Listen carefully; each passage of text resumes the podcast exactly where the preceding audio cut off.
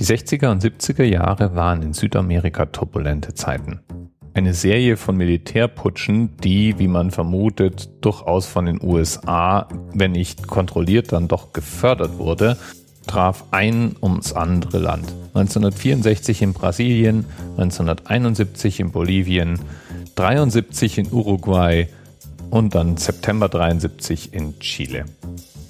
Dass wir Gewalt anwenden, um unsere Gesellschaft zu verändern, scheint eine Konstante der menschlichen Natur zu sein. Dass wir in solchen Zeiten dann auch auf Menschen, die andere Meinung haben oder vielleicht ein anderes Gesellschaftsideal losgehen, auch. Und anscheinend sind Foltergefängnisse und Lager, in denen Oppositionelle verschwinden, das Mittel der Wahl. In Folge 239 habe ich ja schon mal von Guantanamo Bay gesprochen. Das ist jetzt zwar kein Lager, in dem Oppositionelle verschwinden, aber es ist ein Foltergefängnis. Zumindest, und da kann man ja fast schon dankbar für sein, ist Guantanamo Bay kein Konzentrationslager. Denn auf eine perverse Art und Weise scheint es ja eine Art Reihenfolge zu geben. Es fängt eigentlich noch verhältnismäßig harmlos an, die ganz normalen Gefängnisse zu benutzen, um Oppositionelle und Journalisten einzusperren zum Beispiel. Also keine Folter, keine Zwangsarbeit, keine Vernichtung, in Anführungsstrichen nur das Wegsperren von unliebsamen Meinungen. Die nächste Ausbaustufe ist dann Zwangsarbeit das kann dann auch als Strafe gegeben sein. In Ländern wie zum Beispiel Russland ist Zwangsarbeit eine ganz reguläre Strafe, die verhängt werden kann. Und wenn natürlich Oppositionelle und Journalisten oder generell unliebsame Mitglieder der Gesellschaft betroffen sind, dann ist das ein hervorragendes Unterdrückungsinstrument. Sehr, sehr schwere Zwangsarbeit lässt sich übrigens auch als eine Art Ersatz für Todesstrafe verwenden. Denn Menschen kommen dabei um vor Erschöpfung, durch Unfälle oder durch Selbstmord. Jetzt könnte man natürlich sagen, Zwangsarbeit ist fast schon so eine Art Folter. Und das ist dann die nächste Stufe. Die nächste Stufe ist, wenn man nicht mehr nur verhört und Leute einsperrt, sondern wenn man die Verhöre mit Gewalt und Schmerzen körperlicher oder psychologischer Natur anreichert. Das wird besonders perfide, wenn es willkürlich geschieht, wenn die Insassen nicht genau sagen können, nach welchen Regeln sie sich verhalten müssen, um Folter zu vermeiden. In Guantanamo Bay sind beispielsweise ganz normale, in Anführungsstrichen, Staatsbedienstete im Einsatz. Das sind spezielle Einheiten der amerikanischen Geheimdienste oder der amerikanischen Armee oder Angestellte dieses Lagers. Das sind Leute, die werden dafür bezahlt, dass sie dort Dienst schieben. Und anscheinend gehört eben Folter mit zu diesem Dienst. Wir können nur vermuten, was im Moment gerade in der Türkei abgeht. Keine Ahnung, was mit Oppositionellen in Polen bald passieren wird. Und was in China oder in Russland stattfindet, naja, das ist ja fast schon halb öffentlich. Der Grund, warum ich mich schon wieder mit diesem Thema auseinandersetze, ist eine Themenempfehlung heute von Carola Bach. Die hat nämlich den Häftling 252 als Thema vorgeschlagen, Enrique Fuckmann.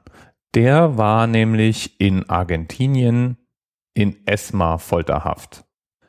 ESMA steht dabei für die Mechanikerschule der Marine in Buenos Aires.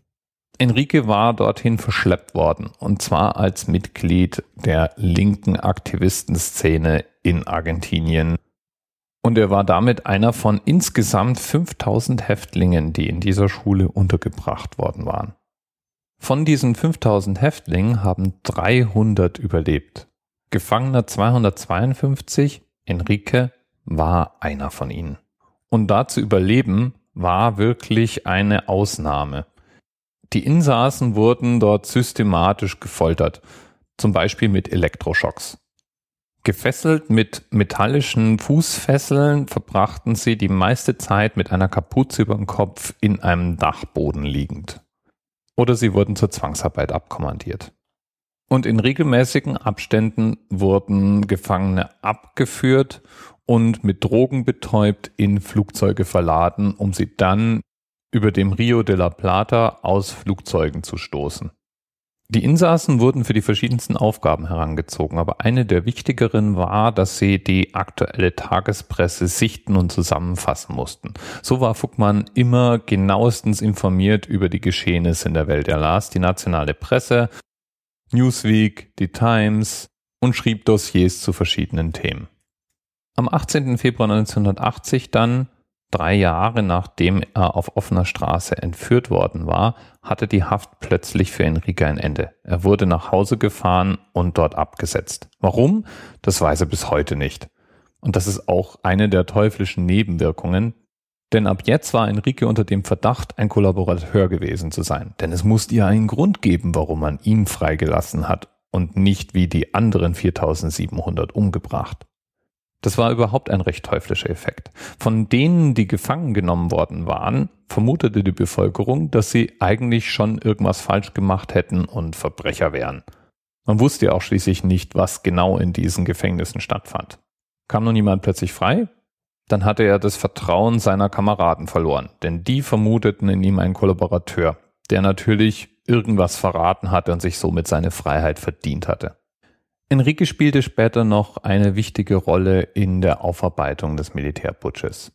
1985 und 1987 wurden Schlüsselfiguren der Juntas vor Gericht gestellt und Enrique trat in beiden Verhandlungen als Zeuge auf. Seine Freiheit nach der Gefangenschaft nutzte er, um aufzuklären. Außerdem beendete er sein angefangenes Studium und wurde Lehrer. Und das waren die Dinge, die er vorantrieb bis zu seinem Tod am 13. Juli 2016. Lehrer, Friedensaktivist und Aktivist in der Aufarbeitung der Diktatur in Argentinien. Bis bald.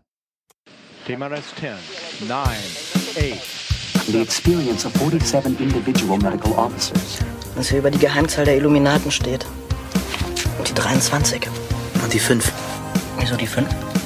Die 5 ist die Quersumme von der 23.